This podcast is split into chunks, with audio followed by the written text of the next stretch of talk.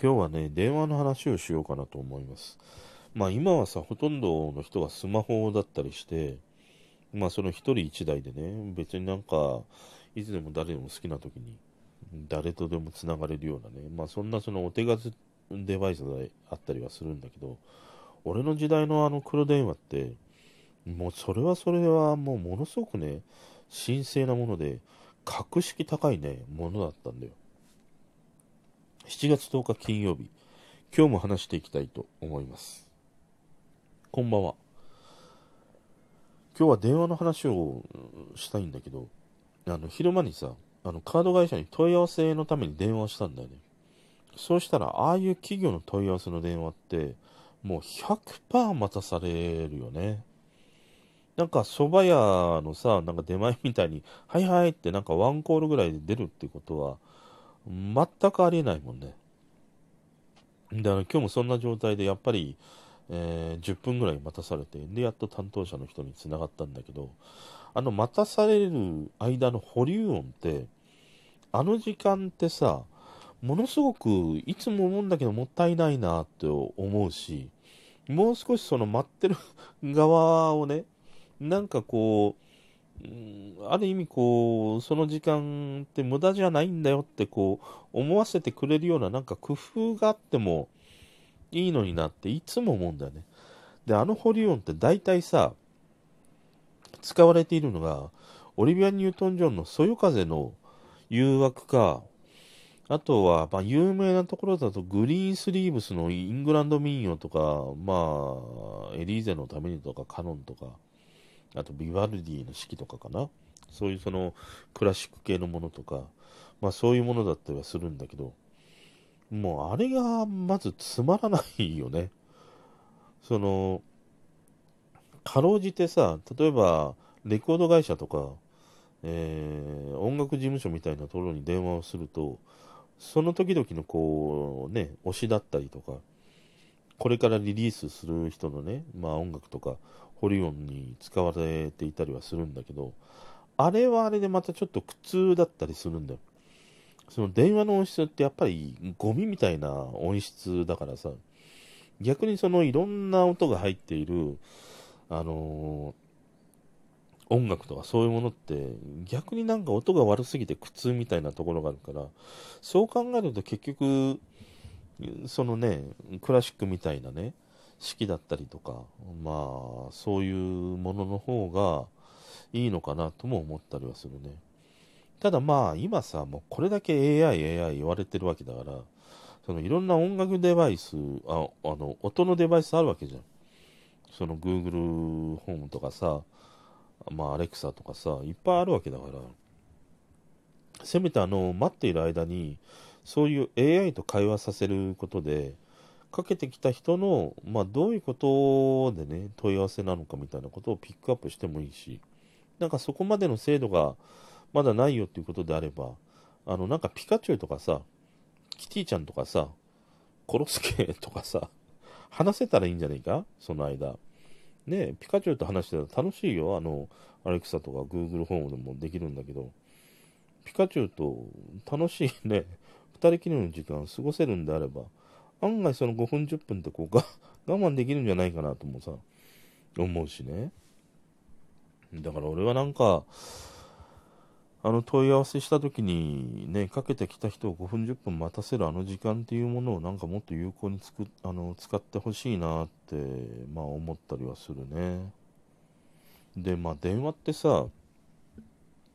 俺の時代ってやっぱり神聖なものなんだよ。で、さっきのその保留音なんかで言うと、もちろん黒で黒電話にさ、保留音機能なんてないんだよ。だから、電話機の横にね、あの、保留音専用のなんか機械があるんだよ。四角いキューブ状のものがあって、その上にこう受話器を乗せると保留音が流れ流れるの。なんかその受話器の重さでスイッチが入って。す、すんげえアナログなんだよ。だからその、そのものから音が出てるから、あの、純粋には、その、周りの音も、まあ、入ってくるわけだよね。あの、なんとかちゃんから電話よっていうね、お袋の声とかも入りながら、保留音が、ま、流れるというね、そういうものがあったりとか、あとね、電話周りなんかで言うと、あと砂時計とかあったね。どこの家に行ってもね。あの、だいたい3分の砂時計なんだけど、うちはもう1分の砂時計が置かれていて、いや、お前このね、砂時計、これが落ちきる間に全部話を済ませ、済ませろっていう意味で、うちのはね、砂時計1分の砂時計でした。まあ、当時やっぱ電話で高かったからね。だからやっぱりもう3分だから、とにかく3分だから。では3分のね、そういう砂時計が置かれてる家だとか、まあ、あとはメモ帳とか、あと電話にもうすんげえカバーしている家とかもあったよね。で、俺当時憧れたのがね、まあ、ダイヤルなわけじゃん。で、うちのダイヤルのさ、戻りがさ、めちゃくちゃ遅いんだよ。あの、0とか9とか8とかの番号があると、戻ってくるまでがもうめん、あの、遅いから、指ね、突っ込んで、あの、グリグリグリって、あの、逆、逆にも、早めに戻してたぐらいなんだよね。で、俺の、あの、友達ん家に行くと、友達の家の電話のダイヤルはものすごい戻りが早いんだよ。もうすんごい当時それに憧れてね、何度も変えてくれってね、あの、親父にね、懇願した覚えがあるよ。あとはね、あの、カールコードだね。あのカールコードがさ、まあ、なんか伸ばすじゃん。結局、親に聞かれないように、まあ、電話をしたいから、なるべくその、親がいるところから離れてかけたいから、もうすんげえ伸ばすんだよ。で、伸びきったカールコードって、もうなんかダルダルになるしね、あのカールが一部だけなんかとっちらかった方向に向いて、なんか微妙なカールになっていたりもするしね。俺あのカールコードが本当に嫌いで、どこだったかな？交番とかかな？そういうところにある電話機って、あの、コードがまっすぐなんだよ。カールコードじゃなくて。だからあの、コードもまっすぐなコードに、すごい憧れたね。それもお袋に懇願したね。なんでうちの電話機はカールコードなんだって言って。それも全部却下されたし、もう無限にね、あしらわれました。うん。あとね、電話面白いのがさ、あのー、ほとんどの家庭が玄関に置いてあったんだよ、電話機。で、今の時代も信じられないじゃん。電話機玄関に置くって。大体その、自分がいつもいる部屋とかね、まあそういうところに置くと思うんだよ、固定電話をね、引いてる人であれば。で、あれ、玄関に置くっていうのは、もともとその、電話機が、その全家庭になかったんだよね。だからその、例えばじゃあ田中さんの家に電話機があってそのご近所の電話がない人にもその田中さんのところにかければ、まあ、呼び出してね、まあ、通話ができるみたいな時代があったからだからその玄関先に置いて、まあ、そのご近所さんにもそのベルが鳴ったらいや電話だかかってきたっていうことを、えー、知ってもらうとかねあとその他の人も 使ってもらうから部屋までさゴリゴリに 上がられてしまってはねやっぱりちょっといろいろあるからやっぱり玄関先ですぐそのの人がね、まあ、その電話を使うっていう、まあ、そういう時代があって、まあ、そのこう名残みたいなものがあって、まあ、大体その玄関先に電話機を置くっていう時代がね続いたりはしたんだよねあれね。ただまあ、あの玄関先の電話って本当にもういいこと一つもないだろう。埃はなんかたまるしさ、なんか冬なんかね、あそこに縮こまって話さなければいけないとかね、そういうこともあったりとかして。あとやっぱり電話はさ、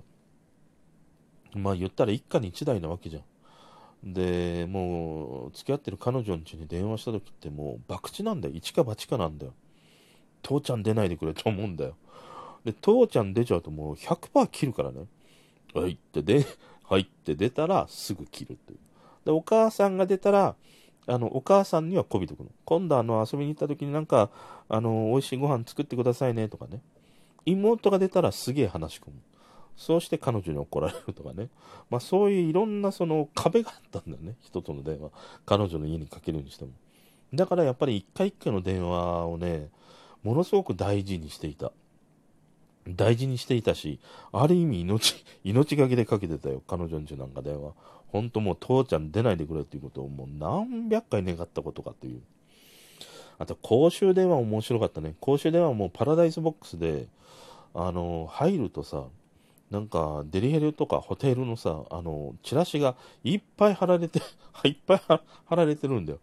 しまいにあの、プッシュボタンのボタンのところまで貼られていたからね。だからなんかあの電話ボックスも入るだけで、なんかこう下半身が熱くなるね。そんな夢のようなね、もう電話ボックスがもうどこ行っても新宿歌舞伎町のようなね、なんかそういうこう雰囲気だ、時代があったりしたね。あと思い出すのがさ、あの公衆電話で ISDN っていうのがあって、あのパソコンの通信ができたんだよ。だノーパソ持ち込んで LAN ケーブルつなげて、で、まあそのネットをつなげてね、やるんだけど、いや、お前そこまでしてなんか ネットつなげてやらなくちゃいけねえのかみたいな。明らかになんかいかがわしいことやってんだろうみたいな。あのなんかスパイ感覚の感じとかも良かったね。俺は実際やったことは1回ぐらいしかなかったんだけど、なんかね、面白かったね。それはそれでね。だからさ、やっぱり、電話って今その手軽でね、ものすごく身近なものなんだけど、やっぱりその、そういう時代も知ってるし、まあ、ある意味その、なんかね、神聖なものであったようなね、時代もこう、経験してきたりすると、なんか今っていろいろこう、アナログの、例えば LP がね、またこう、売れていたりとか、カセットテープがまた見直されていたりとかね、なんかその、アナログとか手間がかかるものっていうのが、こう見直されている時代だったりするから、なんかそういう電話みたいなものって、あえてその気軽に使えるっていうものではなくて、すごく手間がかかあのかかるような、そういうような使い方をしないと、その人とつながれないっていう、だからそういうこうアプリなのかデバイスみたいなものがあっても、なんかいいかもしれないなっていうことも思ったね。うん。まあ何にしても電話はさ、俺はやっぱりなくなってほしくないし、うん、なんかずっと残り続けていってほしいし、家の固定電話なんかで言うと、レガシーデバイスとしてね、ずっと残っていってほしいなって思います。